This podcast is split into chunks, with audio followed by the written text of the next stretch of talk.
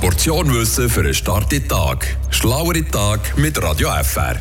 Ja, und dafür machen wir einen guten Sprung durch die Zeit.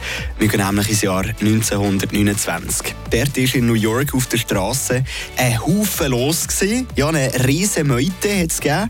Und das nicht etwa, weil das neue iPhone 30% Rabatt hatte, sondern weil die Börse am Abstürzen war. Ja, ein Haufen Leute haben am Donnerstag, den 24. Oktober, ihr Hab und Gut verloren. Diesen Tag nennt man den schwarzen Donnerstag. Wegen der Zeitverschiebung ist es aber zu Europa schon Freitag, wo das Ganze passiert ist. Und darum sagen wir dem hier den schwarzen Freitag. Am Tag vorher, vor dem Black Friday, da wird in den Staaten Thanksgiving gefeiert. Also das Fest mit diesen gestopften Truthähnen und so weiter. Und am Tag später, da will man halt den Markt vor der Weihnachten noch ein bisschen ankurbeln, ja, mit Rabattaktionen und hast du nicht gesehen. Und in gewissen Ländern da stürmen die Leute an diesem Tag vom Black Friday in Massen in die Läden rein, um sich die besten Aktionen zu sichern.